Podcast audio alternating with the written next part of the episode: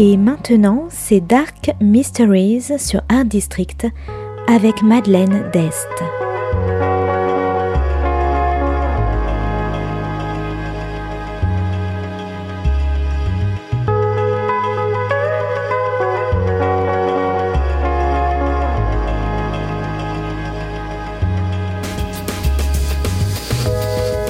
Welcome to Dark Mysteries, a book review show devoted to crime, mysteries, thrillers, and the dark side of human nature.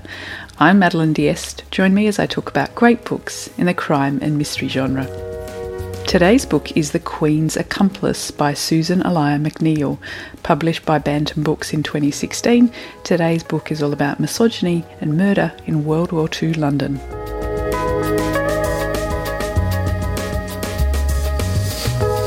On the streets of London, someone is brutally killing women, taking advantage of the blackouts and women moving freely and independently for the first time, well, in forever.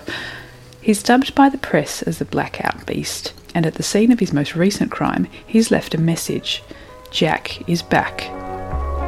Maggie Hope is a highly experienced secret agent. Having worked on many missions, she's tutored the young princesses in mathematics and been formally employed as Winston Churchill's assistant but she finds herself in the offices of the Special Operations Executive making tea for the men.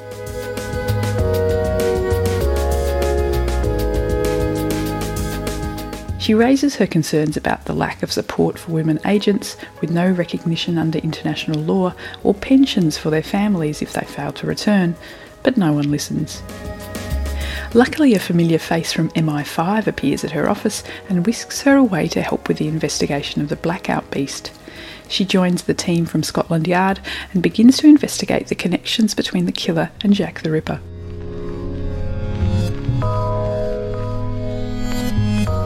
Facing sexism everywhere she turns, Maggie is determined to use her logical skills to find the killer, especially when it appears that the killer is targeting female special agents and spies just like her. But is Maggie herself the end goal? Is she the ultimate prize for the Blackout Beast? The Queen's Accomplice is a historical mystery set in World War II London. The book is, of course, rich with detail, featuring both fictional and real historical figures. Set inside the world of secret agents, it shows how women helped the war effort on half the pay and with half the support. Maggie is determined. Well, she has to be with all the barriers around her. She's clever and brave and well connected. Her past deeds have led to her building a network of powerful people she can call on to help, including the Queen herself.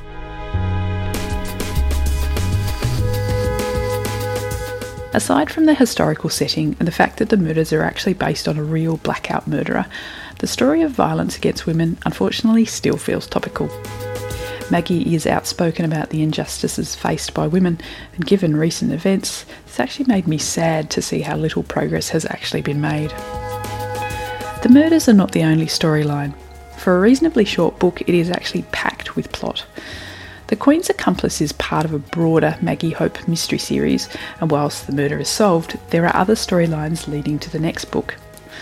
The storylines include following Maggie's half sister Elise, who's imprisoned in Ravensbrück, her friend Sarah as she prepares for a secret mission in France, Maggie's invites to Buckingham Palace for tea with the Queen, and a little bit of love interest.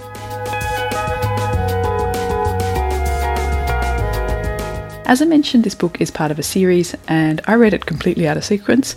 There are enough details about her past adventures to read standalone, however, the teasers have enticed me to go back and read from the start. So, if you like excellent historical details, Jack the Ripper mysteries, feisty female spies, and fast paced plots, I recommend The Queen's Accomplice by Susan Elia MacNeal.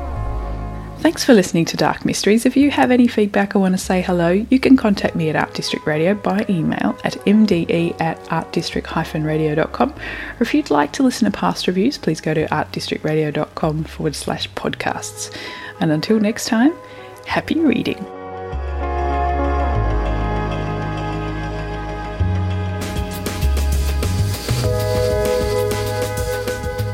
C'était Dark Mysteries sur Art District, la chronique en anglais de Madeleine Dest qui nous vient directement d'Australie.